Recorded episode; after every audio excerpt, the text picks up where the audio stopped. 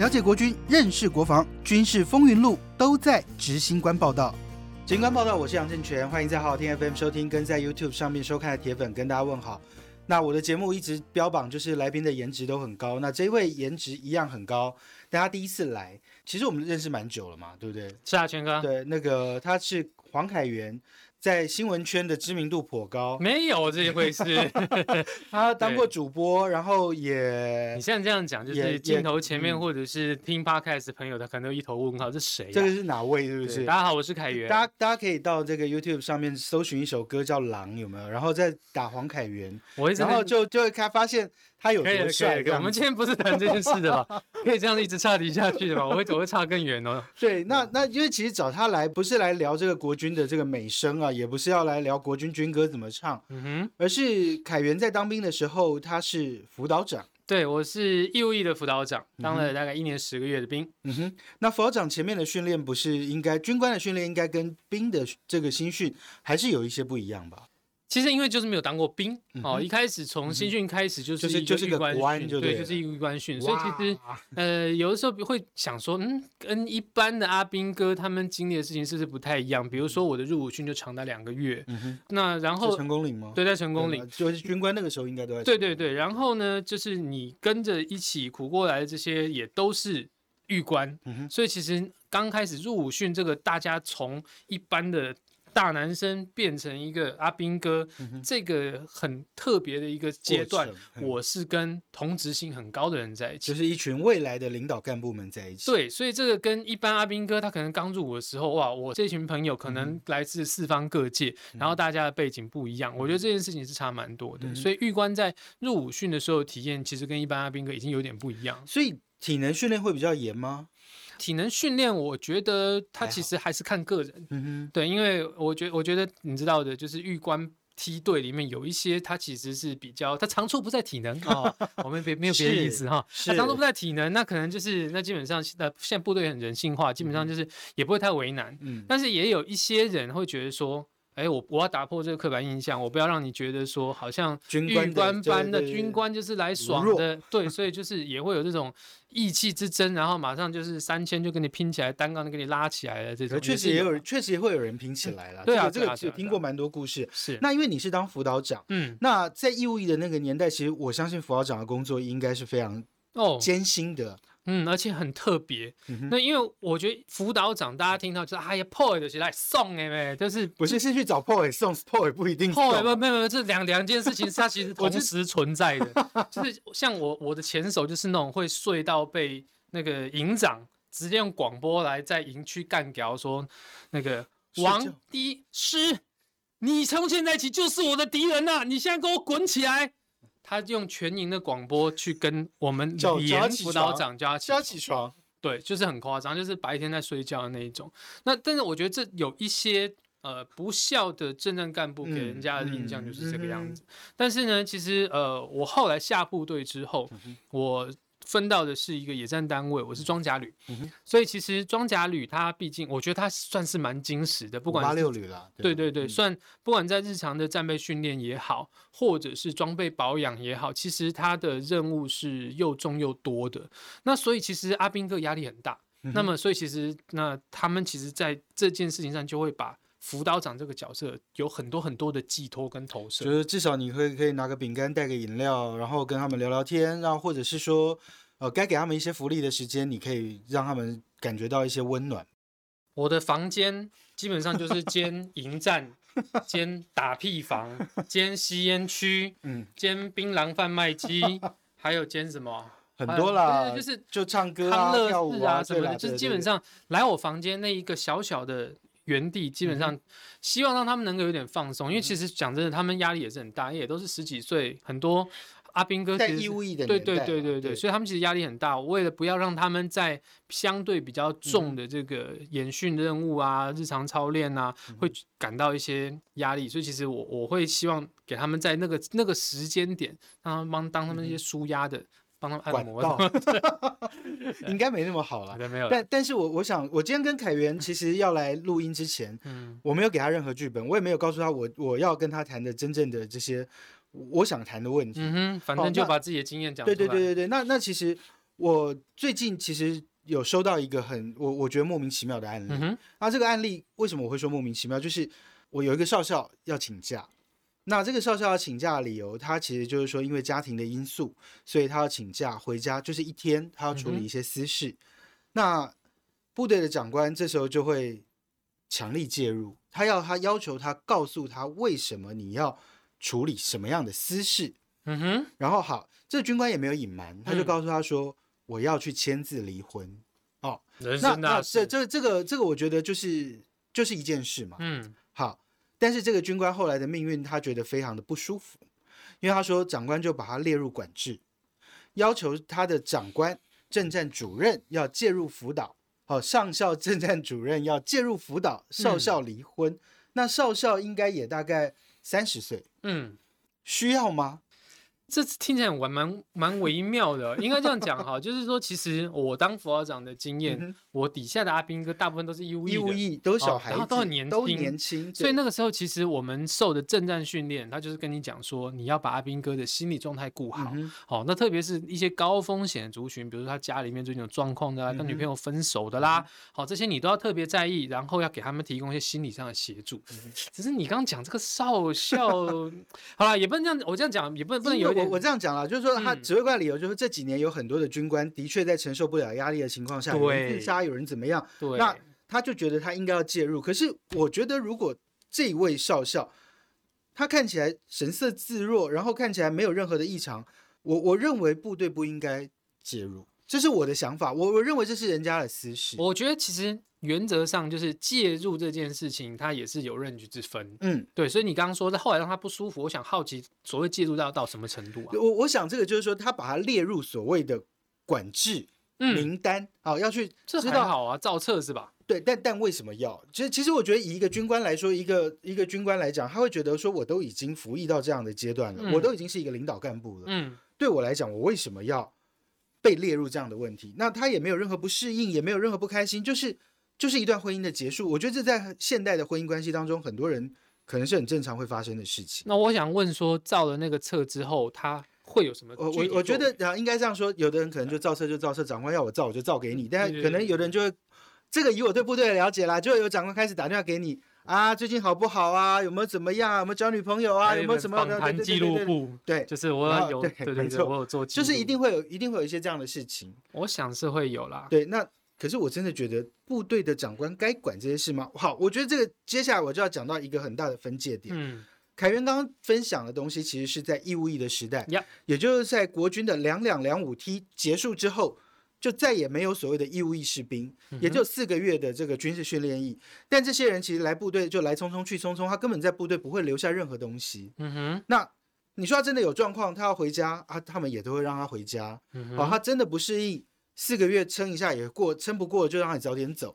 我觉得这个现在是四个月的状况，的确是如此。没错。那过去的政战干部要要去管这些一年十个月的兵，嗯，我相信你也一定要去注意他们的家书、打电话的状况。哦，可多了。啊，有没有人失恋？嗯，这个你都应该要管。没错。因为的确过去在义务役有听过很多失恋的被兵变的，然后在营区站哨的时候，就是会拿枪想要。对对对，要怎么样啊？或者是拿枪想要去杀人，或者怎么样，就是会有很多这种怪事。是啊，那时候还会有，就是说，呃，就是所谓的高风险族群要造车这件事情，其实很早就有了嘛。那这些刚我问说造车之后要干嘛？就第一个当然可能是要约谈，啊，要表达关心，要制作访谈记录。然后呢，其他就有一些，比如说是呃。站哨就不要帮他排夜哨，或者是不要帮他排单独哨，不要让他在黑暗的地方。对对对，然后就是这尽量不要让他落单什么的。但怎么说呢？我我不是说过去在我当义务役的辅导长的时候，我觉得这些东西看有一部分是一定是虚应故事，对，但。其实它真的有发挥一定的功能，可是我觉得这有一点不太相同，是因为我觉得义务役的兵百分之九十九点九的人是不愿意去当兵，他们叫做不愿意。那或者是说他们因为不管是怎么样，他就是要还债给国家这段时间。那对很多人来讲，就是会不舒服，就是会不开心，就是可能会有一些心绪的波动，所以需要辅导长的强力介入。但现在全志愿意，嗯哼，部队里头几乎是士官比兵还要多，嗯。还需要做这件事吗？尤其是对一个少校去做辅导，我我认为这是一件很荒谬的事情。这应该这样讲，鸡婆这件事情，就是说，好，我我们换个角度来讲，假设今天政战干部他要做的事情，随着时代演变，他还有一件事情是不变，叫做就是呃心理上的健康。这件事情，他如果是他的业管范围的话，那我们可以说，我们对于志愿役的官士兵，好，我们认为他自我管理的能力和水准，应该要比义务役的高出一截。哦，这个是一个平均值。对，但是呢，平均值比义务役高出一截之后。这一群人之中，他还是有抑制性的，也是有人的抗压性比较高，有些人抗压性比较低的。所以，其实，在心服体系呢，在这种抗压性整体来讲，虽然是比义务役更高的一个族群当中，你还是要去关注某些相对在这一个 team 里面比较。需要关注的人，凯宾其实讲到一个重点，应该就是所谓的这个 range 的问题，就是我应该介入跟关心到什么样的程度，会不会太 over？不要让当事人觉得不舒服。那那其实我觉得这是国军当中常常有，就是这个头痛医头，脚痛医脚，然后要没有办法根治，就是要矫枉过正到让你受不了。好，这个这个这个是真的长期存在的问题。对，那就像你说，你也被兵变嘛，对不对？哎哎哎，你当兵的时候，我我相信那个无论阶级，我觉得在当兵的时候。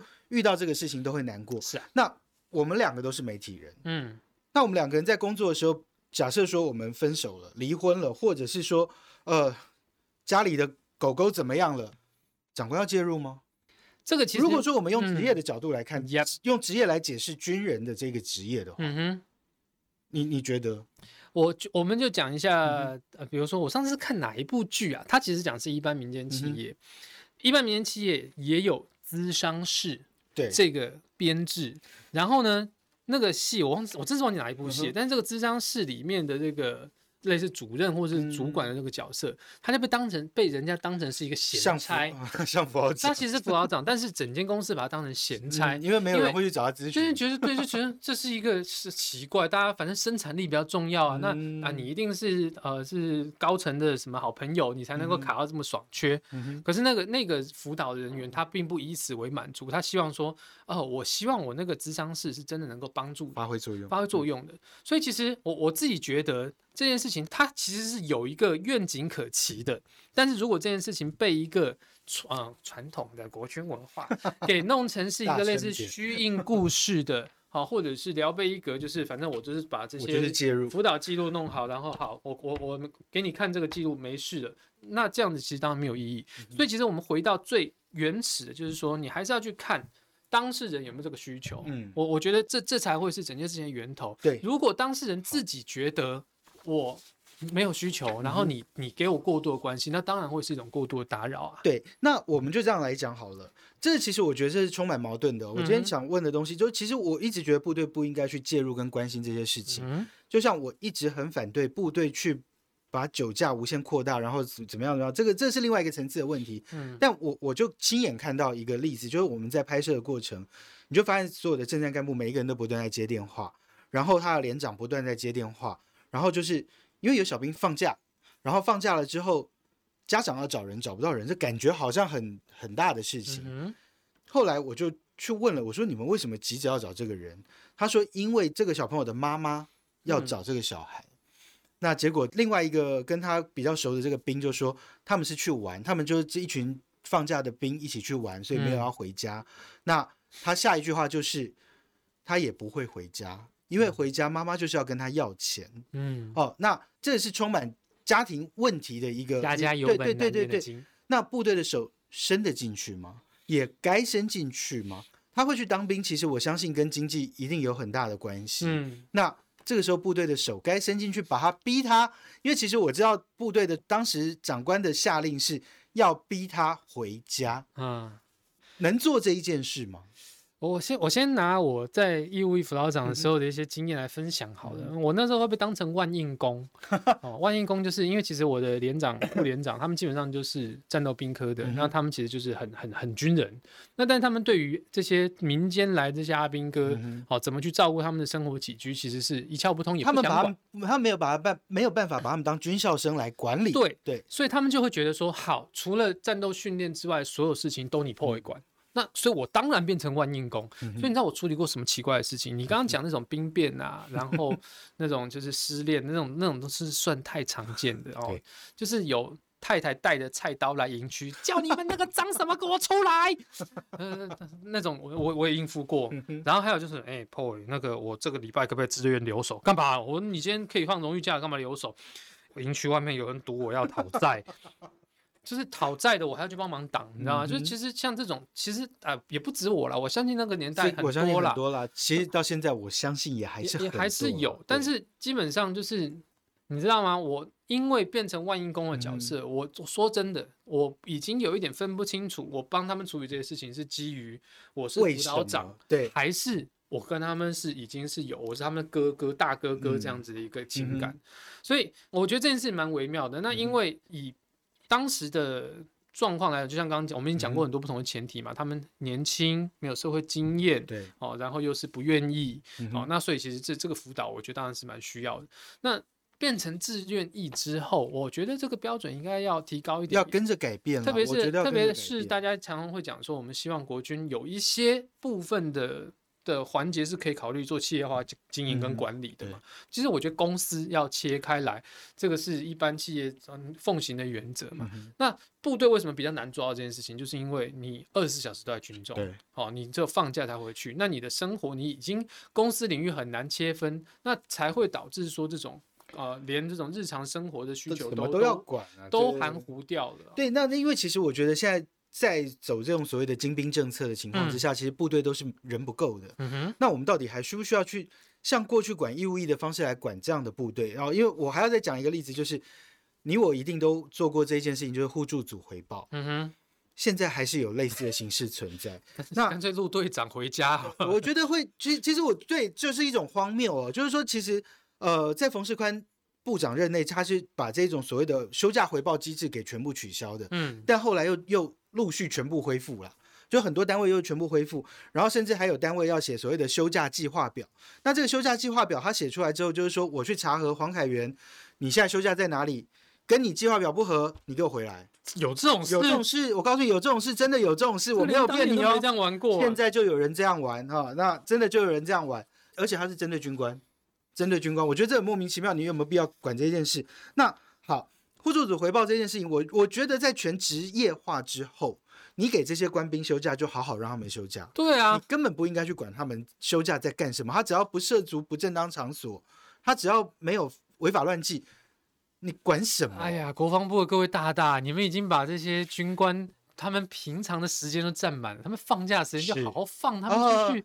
我告诉你哦，这个这个我真的我太多军官的朋友，就是休假的时间不断在接电话。为什么长官现在要资料？就是我现在就是要我用手机也要换打给你。我靠，这比民间企业还矜持啊！现在都这样，现在都这样。我觉得现在的年轻军官真的很可怜。真的这样，这样这样太不合理了。我觉得就是休假这件事情，对于官兵的身心健康来说很重要。所以你今天如果连休假都给他这种压力，我我我自己觉得当兵这样也太可怜了一点。是，那呃有一个角度是说，呃我们刚刚讲，不管是心理健康，或者是他个人私务，我们要不要军中伸手去协助处理？我我觉得这有一个角度，其实是呃我们过去因为是义务役，所以其实我们要防堵。憾事发生这件事情，其实会是国军很重要一个价值。可是现在，如果这些兵哦，这些官，他们是自愿意，他们其实是被国家花钱请来，你要来捍卫我们国家的。你其实本来你的工作就是承受一个高压的环境。我我讲难听一点啦，虽然这好这样讲有点像讲风凉话，但是我我认为他们必必须要能够去训练自己的抗压性。嗯，这个其实合理的抗压性是现在的部队环境应该要去提供的。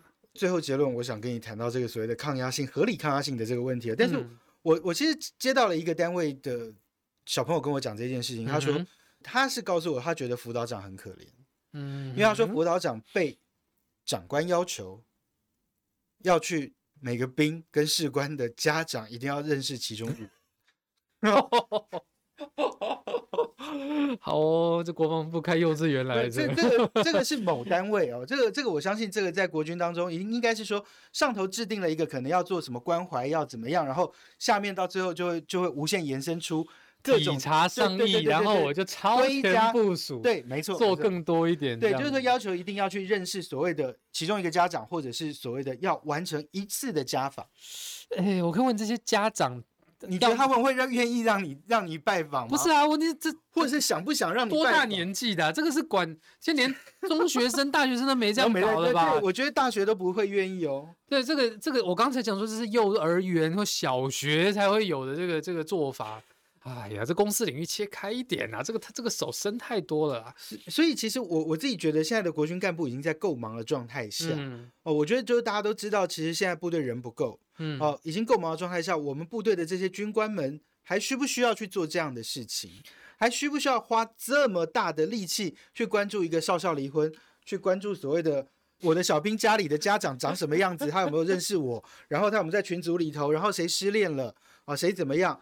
那现在部队里头又有男男女女的问题，也有男生跟男生、女生跟女生，还有假结婚骗嫁的多的是，还有假结婚骗这个这个所谓结婚礼金的。嗯，那这些事情，我觉得国防部过去的规定、规范、原则，现在其实我觉得在义务役已经在台湾暂时消失的情况下，我们还需不需要用这样的眼光跟方式来管部队？我觉得这需要想。那刚刚凯源讲的这个问题，就是所谓的。我觉得有点世代的问题，就抗压性的问题。我觉得这是国防部存在最大最大结构上的问题，就是说现在的领导干部们，就是可能上校以上的都大概四五十岁，那每一个人可能都有很多过去在军中被不合理待遇，或者是说高抗压训练之下，嗯，他们每一个人就我们以前就这样子，我们以前是这样子，我以前叫你写假资料写假资料，你现在就怎么样怎么样，你现在就写给我，哦，就你我现在要你就是现在要给我，那我觉得以前是以前。以前部队有多少人，有多少兵，嗯，好，那现在是现在，那最大的问题就在世代落差，嗯哼，现在是一个数位时代，你要现在的小朋友不准用蓝牙，不准用电脑，不准用智慧型手机，不准用什么，然后教他们回报你事情，全部回到传统。哇塞，这就跟还在打五零机枪一样。呃呃，五零不，好好说话，没有，就这个数位时代的落差，我觉得这个眼光会让。上一代跟下一代在管理上面产生非常大的意见的分歧。嗯，那那我我觉得这个世代的落差也有抗压性的问题。嗯哼，但是我真的觉得不要再用过去那么旧的眼光来看待现在的部队。我觉得真的要多了解了。是啊，对我们以前辅导长的任务其实就是让阿兵哥平安退伍。嗯，好，但是我我觉得平安退伍在。现在是募兵制的这个国防政策之下，他不该是，当然还是要平安退伍了哈。对，但是但是他不该是这么重要，被放在那么优先的一个价值。你基本上还是要把。其实好，对，那我觉得你讲到这里，我想通一件事，就是说，其实我我觉得今天我一直想谈这个题目，就是因为我觉得部队的这些领导干部，嗯，不应该把心力花在这个地方。对啊，对，但我我真的觉得就是说，其实我觉得为什么他们会觉得困扰，因为这些事情无法解决，没有办法解决，也无法一时之间介入。什么意思？就是说我我觉得我们刚刚谈的这很多问题，嗯哼，他就像说，你说这个人是家里的问题，这个人是失恋的问题，这个人是离婚的问题，嗯，部队干部要介入什么？那被要求介入，我就要想办法介入。那这些东西其实会花掉他很多心力，嗯哼。那他要去，我觉得啊，部队战训本务已经够累了，尤其我们现在就讲空军好了，我们现在空军每天都在都在跟天空中的敌人在那里对峙的状态下，地勤空勤都很忙，嗯。他们还要不要花这些力气去关注你离婚了？你要不要停飞？哎，我问一个问题哦，我刚刚忽然想到一个可能性，就是好，那在募兵制的情况之下，好，那假设我们今天更 focus 在作战战训本务，那政战它在这个新的这个政策之下，它有一个什么样新的政战任务吗？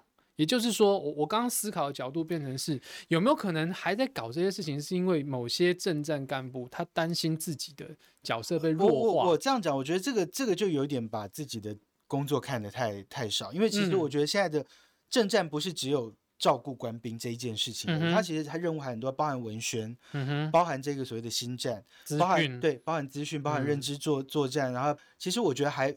包罗万象，那其实政战干部还有很多的民事工作要做，嗯哼，就包含跟地区的相处和谐啊什么的这些东西，都是政战干部要做的事情。理解。对，你说像早期我的我我是政战士，嗯，我早期的工作除了保管人那个那个些某些机敏资料之外，我的工作之一还包含拆人家的信跟，哎呀，跟人家听人家讲公共电话讲坏坏，就是你了 别啊，没有，其实这个。我觉得那真的是义务役跟这个所谓志愿役的这个区别没错，那那我觉得国防部在这个事情上面，也许这个问题现在都是很零星的在发生，但我我真的觉得，呃，应该是说这一些所谓的心腹照顾，或者是这一些这个呃人事呃兵的管理，或者是部队的一些这种所谓休假管理的这个这些事情上面，我觉得真的要把眼光往前跨一个世纪了。我觉得要要要把它放的更更更宏观一点，而不是用这样的方式。逼迫着这些干部，然后去做一些我觉得根本不会发生作用的事情。如果是像全哥刚刚讲的这样子的话，我觉得其实，在政战干部他们的传承上，也需要有一个好的力量去推动。有的时候，就是他会觉得说，啊，我过去就在做这些事情，那我现在我也要求我下一代的政战干部做这些事情。可是你看，时代在走，哦，政策不一样。像现在刚刚讲的，我们呃一些像新的新战、新的政治作战，包括资讯，包括呃就是沟通，哦，这些其实都是其实它很难。那说不定很多传统的政战干部，他们的这方面的 knowledge base 还没有办法跟上时代，因此他没有办法去指导。他的下级单位去做好这件事情，他也没有，他也没有能力去督导，那导致说，我能督导什么？我只能督督导你有没有把明哥的那个家里面管好，他离婚你有没有给他好好照顾？他如果只能督导这件事情的话，那当然整体政战战力其实不会进步的。我觉得这个其实还是要有一个好的教育训练的一个传承。是，嗯，那今天非常谢谢这个过去在五八六旅可能照顾很多官兵跟。少女啊，没有，照顾很多人的。我连上没有少女，不好意思。今天非常谢谢凯源来了，那也希望能够借由我们这样的讨论，让大家更去思考我们的国军干部该不该做这些事，或者是在做这些事情的想法手法上面能不能有些改变。谢谢大家收听收看，我们下次再见喽，拜拜。挂蝴蝶的加油哦！